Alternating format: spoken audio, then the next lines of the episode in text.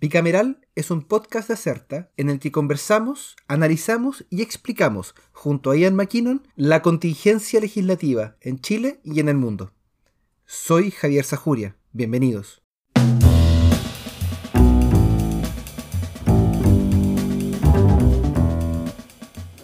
Que el Ejecutivo ingresó a la reforma de pensiones no dejaron contentos a todos. Más aún, cuando algunas de ellas, como la regulación de las llamadas comisiones fantasmas de las AFP y los fondos para la educación previsional, fueron rechazadas anteriormente en la Comisión de Trabajo.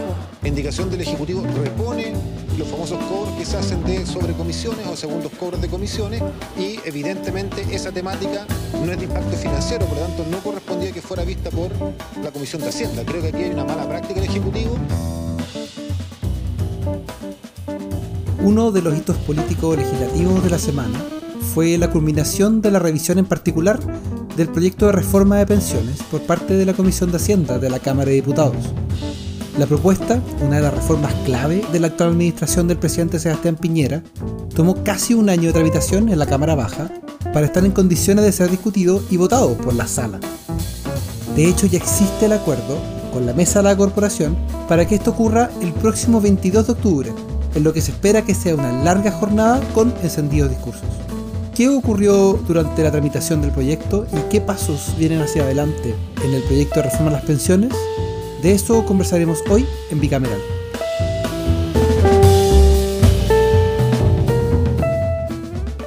Bueno, eh, la reforma a las pensiones presentada por el gobierno del presidente lo que busca como objetivo central mejorar las pensiones y eh, en, siguiendo ese objetivo los principales contenidos en el mensaje original son por eh, primer lugar este aumento del 4% en la cotización como parte de este aumento por parte del empleador. Eh, por otra parte, el aumento del pilar solidario en un 42%, un aumento que se va a implementar de forma gradual. Y una serie también de mecanismos que permiten, si bien no em, establecer cambios significativos en la edad de jubilación, sí eh, permiten incentivar el, eh, la postergación en la edad del retiro. Catalina Wilner es abogada y consultora de Acerta. Básicamente la expansión del pilar solidario también se focaliza en los sectores, en los adultos mayores, los adultos mayores más vulnerables, en la mujer y en la clase media. Ese es un poco el foco de, de la parte más de, de inyección de recursos en este caso. ¿Y las etapas por las cuales está? ¿Dónde está el proyecto hoy en día? Entendemos que la noticia de esta semana fue que la Comisión de Hacienda lo aprobó. Exactamente. ¿Por cómo llegó hasta ahí el proyecto? Eh, bueno, en primer lugar, el, mensaje fue eh, ingresado por la Cámara de Diputados, cuyo conocimiento fue derivado a la Comisión de Trabajo como primera comisión técnica, y luego su debate, tanto en general como en particular, tanto en la comisión como en la sala, eh, pasó a esta segunda instancia de trámite técnico dentro de la misma Cámara de Diputados, en donde fue la Comisión de Hacienda la que tuvo competencia para conocer de cierta parte del proyecto por considerar que irrogaba eh, un mayor eh, gasto fiscal.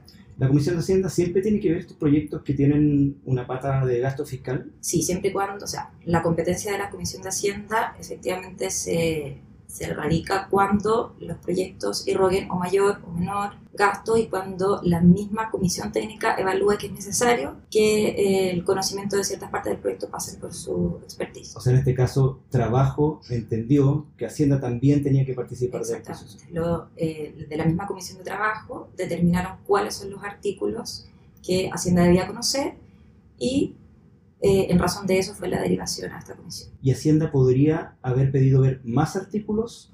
Sí, de hecho lo pidió. Fue uno de los aspectos que se discutió largamente en las últimas dos sesiones, convocada a discutir ya el articulado en sí. Eh, Hacienda como comisión técnica consideró que su eh, competencia era más extensa de lo que había determinado la Comisión de Trabajo. Por tanto, elevó la solicitud correspondiente a, a la instancia que es la sala, en realidad de los acuerdos en los comités, y se autorizó para extender la competencia. Perfecto, o sea, son los comités los que determinaron que Hacienda podía ver más de lo que Trabajo entendía que le competía. En este caso, sí. ¿Cuáles han sido los principales cambios que ha tenido el proyecto desde que partió y por el paso a las comisiones? el trabajo de las comisiones, ¿en qué ha afectado el contenido del proyecto que hoy día eh, va a salir a, votación? A ver, estructuralmente el proyecto original no ha sufrido mayores cambios desde trabajo a, en y en Hacienda, el Trabajo Hacienda, sí el debate ha sido arduo en los aspectos que contenía originalmente, pero eh, creo que es importante destacar el, el cambio más importante que es eh, la creación de este nuevo, comillas, ente, que es un consejo en realidad que eh, de administración de los seguros sociales, que finalmente fue la opción del gobierno para derivar de alguna manera la administración de este 4% adicional. Eh, sin perjuicio de que la administración propiamente tal es un aspecto que todavía es debatido, ya que en, estricto rigor este consejo lo que haría en la práctica sería licitar este 4% entre otros eh, actores que pueden postular a esta licitación con ciertos requisitos. Entonces, si entiendo bien, el cambio principal no es necesariamente que un ente estatal va a tomar los fondos y los va a invertir, como lo hace hoy día la AFP, sino que va a tomar una, alguna decisión respecto de quién puede o quién va a administrar eh, esos fondos. Y en ese sentido, ¿cuál es la diferencia con el actual sistema de, AFP? O, eh, ¿cómo, cómo, cómo, hay una diferencia en ese sentido? Eh, bueno, en este caso, efectivamente lo que en la práctica hace el Consejo, como está actualmente el proyecto, es licitar en distintos actores, llamar a una licitación y eh, de alguna otra manera se podría decir que introduciría más competencia en este 4%, ya que no estaría radicado en esta eh, única opción que son las FP actualmente. O sea, pueden entrar además bancos, financieras, otro tipo de empresas, en teoría.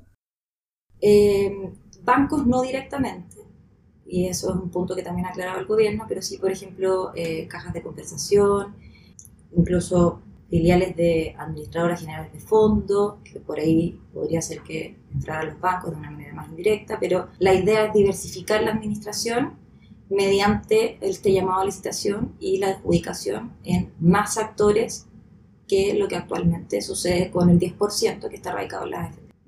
Una pregunta respecto como a, la tramitación en sí, más que el contenido. Eh, si uno pudiera determinar quiénes han sido los dos o tres, o a lo mejor no hay, eh, parlamentarios que han sido más activos en la discusión del proyecto. ¿A quiénes tú apuntarías? A ver, yo creo que en la tramitación, si bien en, la Comisión de Trabajo por la integración de las comisiones y por la participación de los partidos políticos en cada una, creo que la negociación y a, su vez la actividad parlamentaria eh, no ha estado radicada en parlamentarios en particular, sino que en bancadas y en partidos. En el caso de la Comisión de Trabajo, sí, la tramitación fue un poco más compleja, con la presencia del Frente Amplio, con la, con la presidencia de, la diputada del Frente Amplio, Gael Yomas, y que en, ahí se verificó también una, una discusión un poco más compleja, recordando que en primera instancia la Comisión rechazó el proyecto en general, lo que, lo que hizo que el gobierno tuviese que eh, volver a rearmar un poco el esquema para poder aprobarlo en la sala.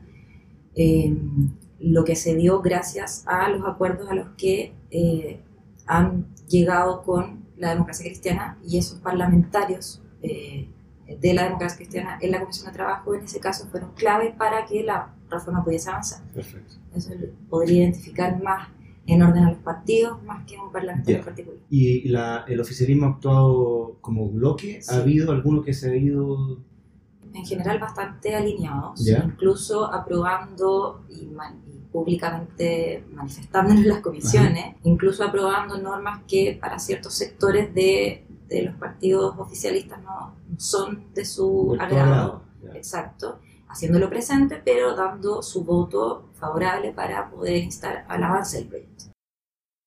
Entonces, ahora que el, que el proyecto ya pasó por las distintas comisiones dentro de la Cámara, ¿cuáles son los pasos que vienen en, este proyecto, tanto ahora inmediatamente y, después en la segunda instancia?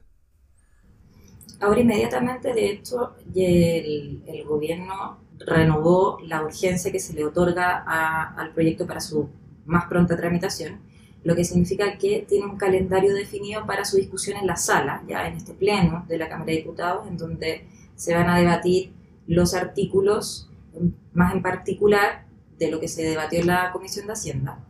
Y una vez que se apruebe en la sala, ya pasa su segundo trámite constitucional que eh, se verifica en el Senado, instancia en donde el gobierno también tiene una nueva tarea de volver a plantear eh, en qué puntos puede aceptar o, integrar propuestas de la oposición en orden a poder avanzar en la tramitación y poder lograr su objetivo, que es que este proyecto esté aprobado idealmente a enero del 2020 para poder cumplir con eh, los, los, los, aumentos, digamos, en la pensión que se han prometido en el proyecto. Y naturalmente esperamos que sean las comisiones de trabajo y Hacienda, que sean las que revisen el proyecto, replicando un poco los, los contenidos, o sea, Hacienda va a ver básicamente lo mismo que vio Hacienda de la Cámara o también podría pedir... También podría estimar que hay ciertas disposiciones, por ejemplo, si cambiara alguna, eh, sea, alguna estructura del proyecto de la Comisión de Trabajo que, que fuera de competencia de la Comisión de Hacienda, eso también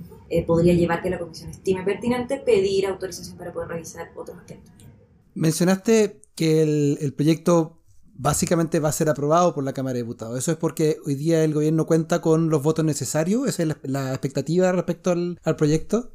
Si bien nunca se pueden asegurar en un 100% lo que vaya a pasar en un resultado, en una discusión en la sala, sí creo que al menos en la Cámara de Diputados, como la oposición se ha visto trabajando un poco más abierta al diálogo con, la, con el gobierno que en el Senado, donde hay un frente opositor un poco más cohesionado, digamos. Creo que sí tienen mayor opción de lograr los votos en parte de la oposición más dialogante en este caso, que permitiría su aprobación. Creo que están más cerca de eso que de, del rechazo. ¿Juega un efecto eh, que al otro día eh, se vote 40 horas? O sea, ¿se han balanceado los proyectos, digo, discursivamente por parte de la oposición y el oficialismo en cuanto a pensiones no se puede ver sin 40 horas o al revés, se pueden ver separadamente en el minuto en el que se produjo un conflicto con el proyecto de 40 horas y que el ministro del Trabajo tuvo también que manejar esta contingencia, creo que el gobierno siempre ha optado por instar a eh, priorizar el tema eh, de, la reforma de las pensiones. Por tanto, si bien se da una tramitación conjunta, creo que siempre el gobierno va a instar a acelerar o a, a poner mayor foco en la reforma de las pensiones. Si es que el Senado prueba ser más duro que lo que, fue la Cámara y, ingresa algún tipo de modificación eh, compleja, por ejemplo, restringir la administración de este 4% solamente en un ente estatal o algún tipo de modificación que vaya en diferencia a lo que aprobó la Cámara de Diputados. Esto es, para aquellos que no conocen cómo funciona el, Congreso, ¿cuál sería la etapa siguiente? Bueno, si es que las negociaciones también entre Ejecutivo y oposición eh, en el Senado fuesen más complejas y las exigencias fuesen eh, más dirigida a mayor solidaridad, que es un poco también lo que la oposición en el Senado ha adelantado, más solidaridad, más presencia estatal. Eh, si es que hay una divergencia considerable entre lo aprobado, por ejemplo, por la Cámara y el Senado, y logra la, oposición introducir nuevos aspectos, puede la reforma eventualmente pasar a una instancia que se conoce como la comisión mixta, que es una instancia en donde tanto diputados como senadores participan y eh, se van resolviendo las diferencias que hayan podido eh, suscitarse en la misma tramitación. Si es que en el Senado se modifican sustancialmente los contenidos. Eso es lo que podría pasar también.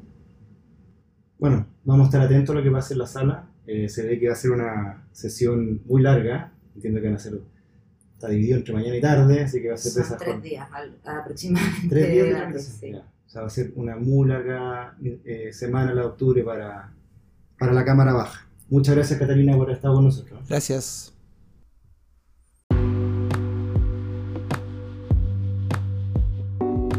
Estos son los principales temas para la próxima semana. La preocupación por la escasez hídrica que afecta a varias regiones del país dominará la agenda de la Comisión de Agricultura del Senado, cuando el lunes reciban a los ministros Antonio Walker y Alfredo Moreno, quienes expondrán sobre las medidas adoptadas por el gobierno. La discusión se enganchará con la reforma al Código de Aguas, que también está en tabla para el lunes, donde la instancia escuchará al director de presupuesto, Rodrigo Cerda, y al presidente de la Comisión Legislación y Consulta de la CONADI, los que entregarán su posición respecto a las indicaciones presentadas recientemente por el Ejecutivo. Otra comisión que dispondrá tiempo para conocer detalles de un nuevo plan del Ejecutivo es la de salud de la Cámara, la que también el lunes escuchará a Jaime Mañadich a fin de que exponga sobre las 30 medidas gubernamentales recientemente dadas a conocer por su cartera para el sector, las cuales están enfocadas fundamentalmente en mejorar el acceso a medicamentos para la ciudadanía. Finalmente podemos decir que el anuncio de reajuste de las tarifas de las autopistas concesionadas recaló en la Cámara de Diputados con la puesta en tabla en la Comisión de Obras Públicas, Transportes y Telecomunicaciones de una moción que modifica la ley de tránsito para delimitar la infracción que consiste en circular con un vehículo sin TAC. Se tiene como invitados para la exposición al movimiento No Más TAC y por el Ejecutivo se espera contar con la presencia de la ministra de Transporte y Telecomunicaciones, Gloria Hood.